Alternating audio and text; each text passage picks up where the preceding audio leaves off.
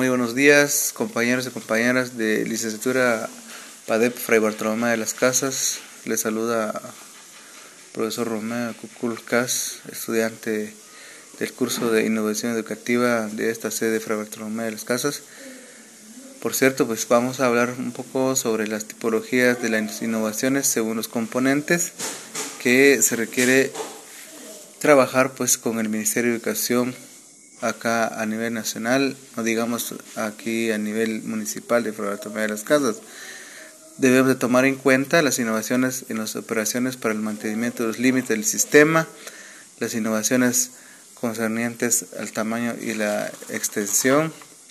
innovaciones en las instalaciones escolares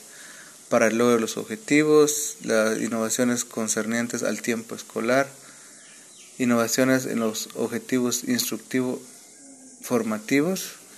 innovaciones concernientes a los procedimientos, procedimientos didácticos, procedimientos para la organización y desarrollo del currículo, procedimiento de utilización de materiales curriculares e instrumentos didácticos,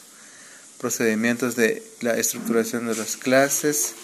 innovaciones en la definición de los roles, innovaciones que afectan los valores, concepciones y creencias, innovaciones concernientes a la estructura y relaciones entre las partes, innovaciones en los métodos de socialización, innovaciones de la conexión entre los sistemas, que son lo más importante para tomarles en cuenta para que el sistema educativo funcione, pues nosotros como